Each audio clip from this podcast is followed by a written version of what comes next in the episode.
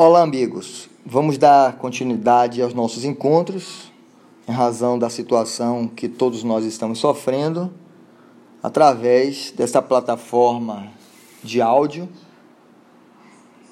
e pelo link que vocês estão acessando aqui. Vamos tentar fazer a coisa da melhor forma, embora o maior prejudicado aqui sou eu, que estou falando para vocês e já não posso sentir a emoção do olhar do aluno que vocês percebem que tanto me emociona e que tanto me impulsiona para fazer o melhor. Vamos tratar hoje das obrigações de dar. Na verdade, o Código Civil Brasileiro a partir do artigo 233, e ele faz o artigo 233, em todo o título primeiro, 233 ao artigo 285, o legislador trata das modalidades da, das obrigações. Entretanto, eu chamo a atenção de vocês, porque, a depender da doutrina que vocês forem estudar, o livro pode denominar este assunto como classificação das obrigações. Eu me lembro perfeitamente que antes de terminarmos a nossa última aula presencial, eu fixei no quadro para vocês essas modalidades de obrigação. E indiquei que existiam obrigações positivas e obrigações negativas.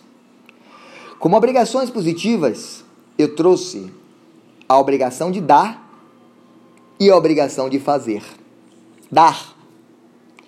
Dar envolve, inclusive, restituir. E eu dei o exemplo para vocês da vaca mimosa. E a obrigação positiva de fazer, de você contratar um construtor para realizar o serviço de uma construção de piscina para vocês.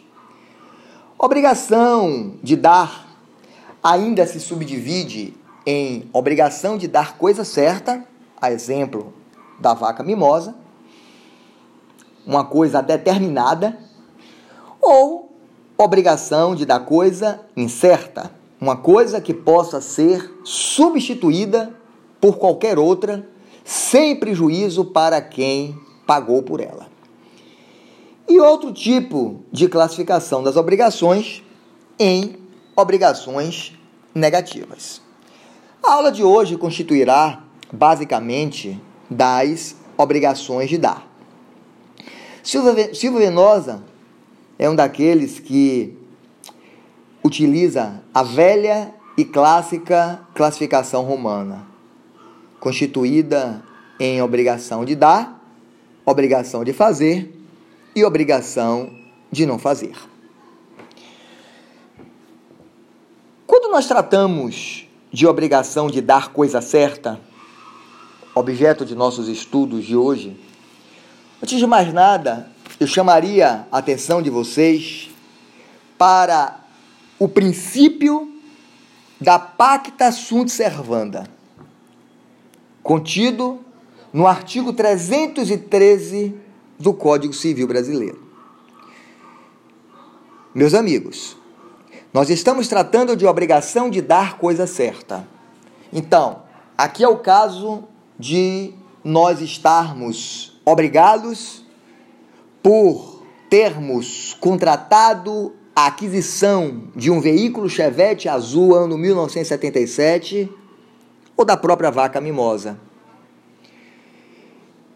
E não estaria eu adquirente, credor, obrigado a receber um animal, ainda que mais valioso do que a vaca mimosa, ou receber um veículo, ainda que melhor do que o Chevette azul ano 1977, uma Ferrari.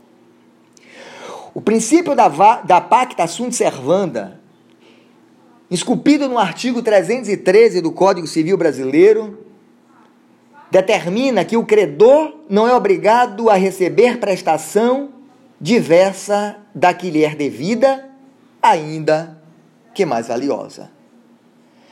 Então, meus amigos, Observem vocês que quando nós estivermos hoje tratando desta modalidade específica de obrigação de dar coisa certa, estamos necessariamente obrigados a observar o princípio da pacta sunt servanda esculpido no artigo 313 do Código Civil Brasileiro. O artigo 233 do Código Civil dispõe que a obrigação de dar coisa certa abrange os acessórios dela, embora não mencionados, salvo se o contrário resultar do título ou das circunstâncias do caso. Vamos fazer algumas observações em relação a esta previsão. Primeiro, embora o legislador esteja se referindo à obrigação de dar, compreendem-se também todas as obrigações de restituir. Muitas vezes, o dever de restituir implica em restituir exatamente uma coisa determinada. Uma coisa que não possa ser substituída por qualquer outra coisa. Apenas a coisa certa, apenas a coisa determinada servirá para o adimplemento desta obrigação.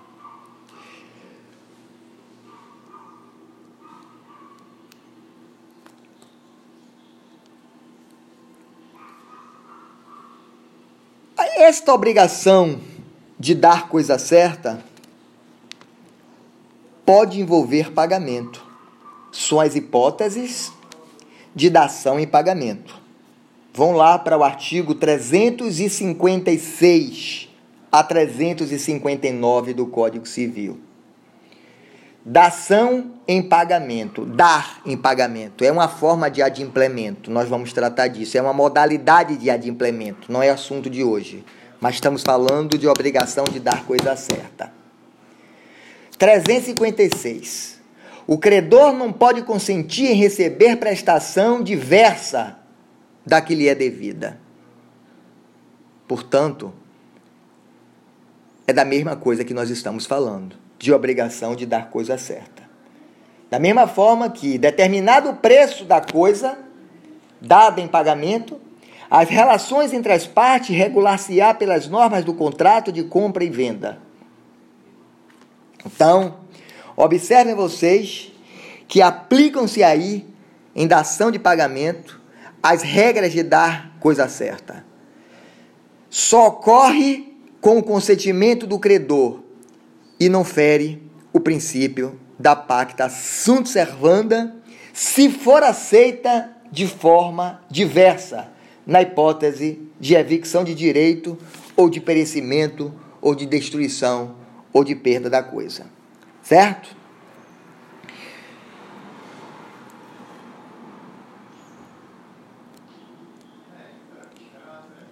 A segunda parte do artigo 233 do Código Civil Brasileiro, que trata do acessório, traz o princípio da acessoriedade. Né? O acessório acompanha sempre o principal, mas é, observe que pode não vingar se o acessório resultar do título ou das circunstâncias do caso. É a hipótese de locação de imóvel. Né? Se, eu, se, eu, se eu alugo o imóvel, eu não sou obrigado a dar a net, o acesso à net. É um acessório. Mas se resultar do contrário, se fizer parte do contrário, eu aí estou me obrigando com o acessório. Se eu vendo a vaca mimosa, a vaca mimosa está prenha Obviamente que o comprador tem direito à vaca mimosa e à sua cria, mas não teria direito à cria se resultasse de contrato prevendo que a cria não acompanharia a vaca mimosa, certo? É... Artigo 234. O artigo 234 faz uma observação sobre tradição da coisa. Tradição entrega.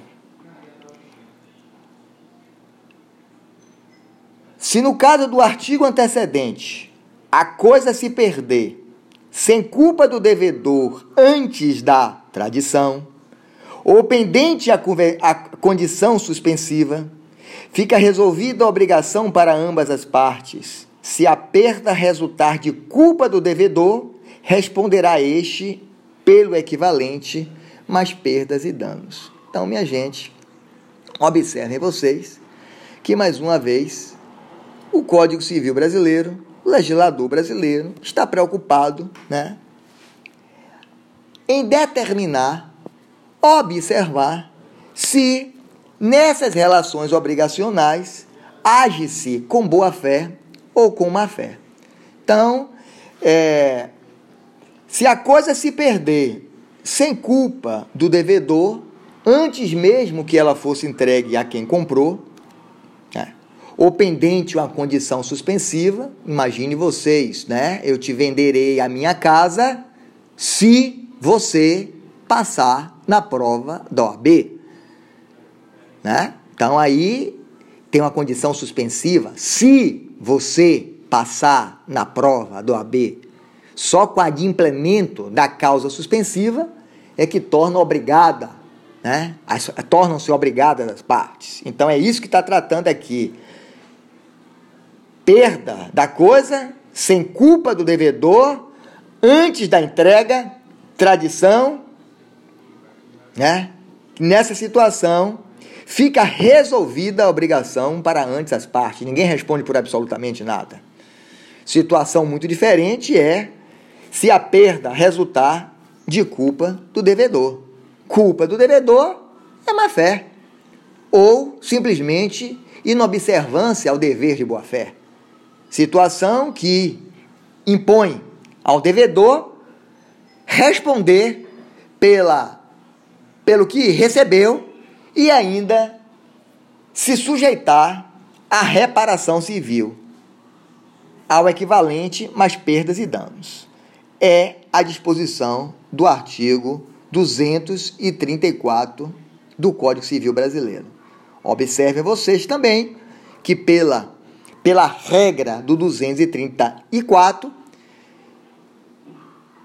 nós temos podemos trazer a certeza que a tradição, a entrega da coisa nas condições em que foi vendida, em que foi transacionada, faz cessar a responsabilidade do devedor, certo? Então, se ele recebeu e ele se deu por satisfeito, entregue a coisa, está satisfeita a obrigação. Como é que nós vamos verificar, né? Vocês poderiam me perguntar aqui, discutindo esse dispositivo de lei, como é que nós podemos verificar se a coisa está não está no estado em que foi transacionado que possa levar, que possa obrigar o devedor a responder por perdas e danos se agiu com culpa ou simplesmente se houve perdas e danos, mas nada se deve em razão da boa-fé da ausência de culpa. Perícia, minha gente, prova. Prova são os meios de prova admitidos no direito, todos os meios de prova admitidos no direito. Então, a perícia é a melhor situação para verificação se houve ou não houve um prejuízo. Eu queria. O resto, a seguir aqui, nós estamos tratando das mesmas coisas, né? A obrigação de dar, deterioração da coisa, sem culpa, com culpa, tradição, é tudo que eu acabo de explicar para vocês, mas queria dar um salto para o artigo 237 do Código Civil Brasileiro.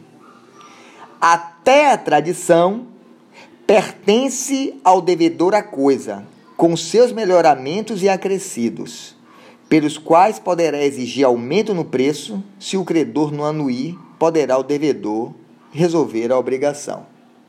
Parágrafo único. Os frutos percebidos são do devedor, cabendo ao credor os pendentes. Minha gente, nós estamos diante da, de, de situações em que, criada a obrigação, por exemplo, eu, eu vendi uma fazenda. A fazenda, ela dá cacau. A quem pertence essa safra? Né? Ou até quando? A quem pertence e até quando esta, este bem, esta obrigação for transferida, for entregue? O artigo 237, né, fala em frutos. Frutos são aluguéis. Os frutos podem ser frutos naturais, como eu acabei de dizer, a safra da fazenda, pode ser o aluguel da casa vendida. Ele não fala aqui, mas pode ser a própria produção, né, os frutos industriais, a própria produção da indústria. Ele não fala em produtos, mas pode envolver os produtos. Os produtos a diferença de frutos e produtos é porque os frutos, os frutos automaticamente eles se multiplicam, eles se refazem, enquanto os produtos se extinguem, então o diamante se acaba, a areia da, da jazida se, se acaba, o mármore que você explora se acaba, o ouro. Então, aí estou dando exemplo de produtos que, embora o legislador não, tenha, não tenha tratado aqui, envolve aqui também, aqui também, certo? Então, é, é o caso de um animal que fique prenhe quando se der a tradição, certo? Então, nessa situação, é, até a tradição pertence ao devedor a coisa.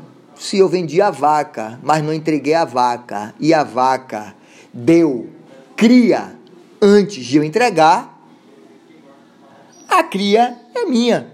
Então, antes, a, até a tradição pertence ao devedor a coisa, com seus melhoramentos e acrescidos, pelos quais poderá exigir aumento no preço. Se o credor não anuir, poderá o devedor resolver a obrigação. Então, essa situação, obviamente, que comporta exceção. Se o devedor, o devedor, promoveu o acréscimo ou melhoramento com evidente má fé para tumultuar o negócio, ele tem que se responsabilizar por isso. Então, se eu vendi, se eu transacionei uma casa, eu me obriguei por entregar uma casa, e depois que eu recebi pelo preço, no mês que eu me encontro né, com direito a, a mudar, a tirar as minhas coisas para efetivamente emitir o comprador na posse do bem.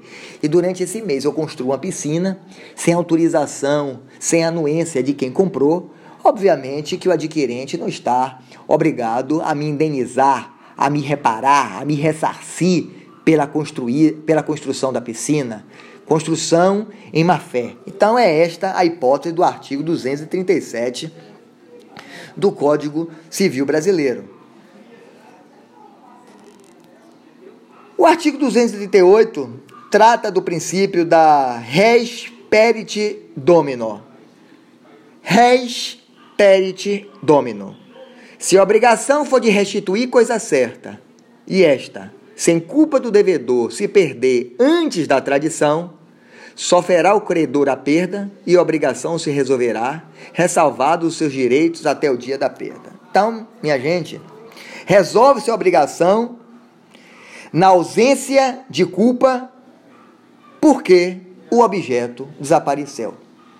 Então, se eu vendi uma casa, eu, Márcio Tude, vendi uma casa para você, eu, apesar de ter recebido dinheiro, estar obrigado a entregar a casa em 30 dias para você, adquirente, com toda a minha boa-fé, morando dentro,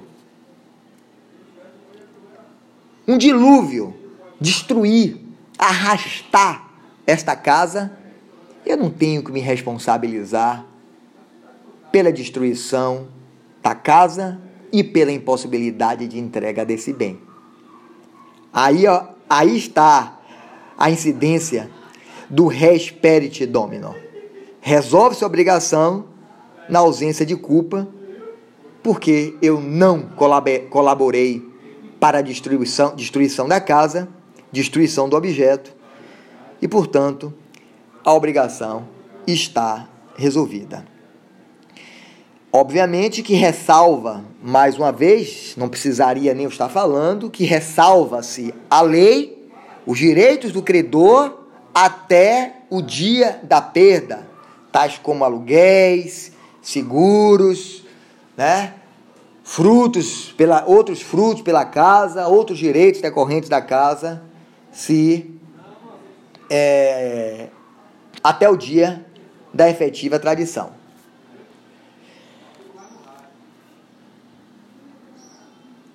O artigo 239, e vou fazer uma leitura para vocês, vamos com calma.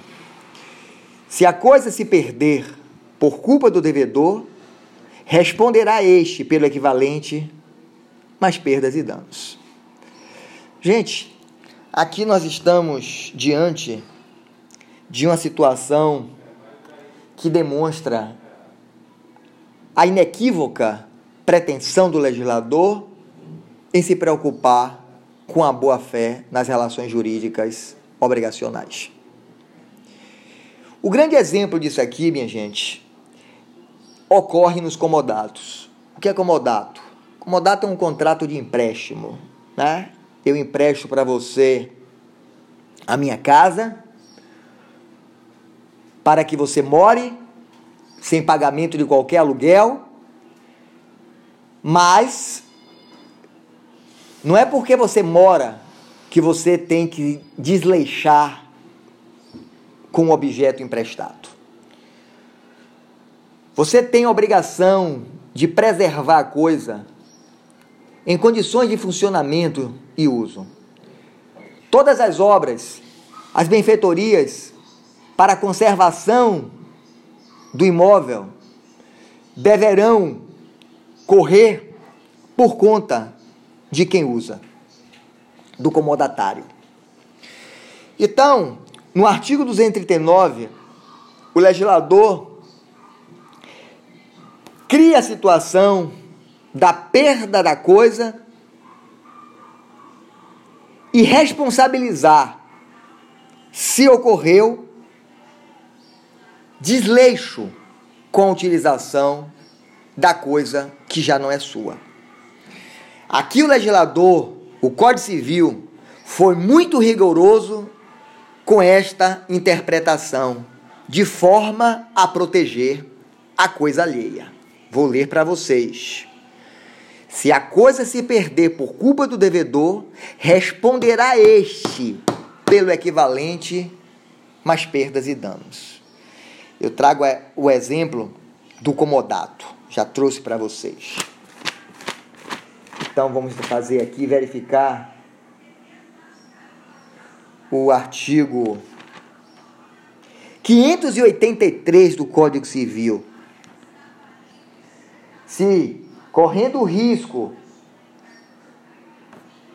se correndo risco o objeto do comodato, juntamente com outros do comodatário, antepuser este a salvação dos seus, abandonando o do comodante, responderá pelo dano ocorrido, ainda que se possa atribuir a caso fortuito ou força maior.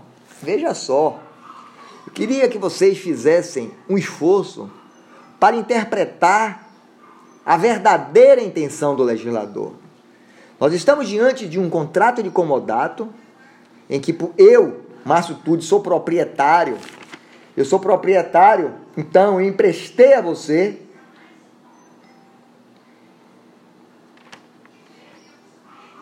Você mora de graça, você está obrigando a cuidar, como eu já me referi, e a casa pega fogo. Por um caso fortuito, fortuito, um raio que caiu em cima da casa, que não obrigaria você absolutamente nada. Né? Caso fortuito de força maior, excludente de responsabilidade civil. Mas você, usando a casa, você se preocupou primeiro em retirar a sua mala de dólares guardada para não perder um prejuízo do que apagar um incêndio.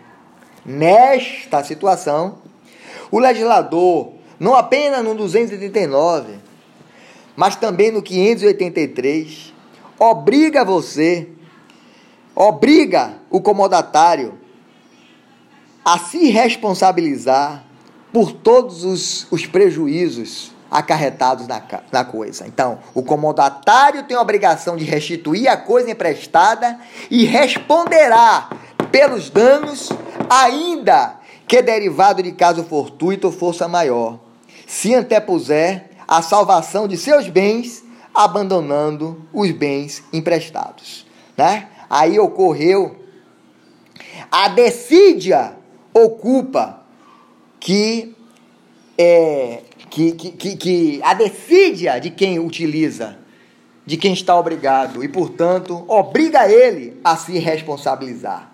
Então, obriga a repor o equivalente mais as perdas, as perdas e danos. Vamos voltar. Deixa eu ver, 239.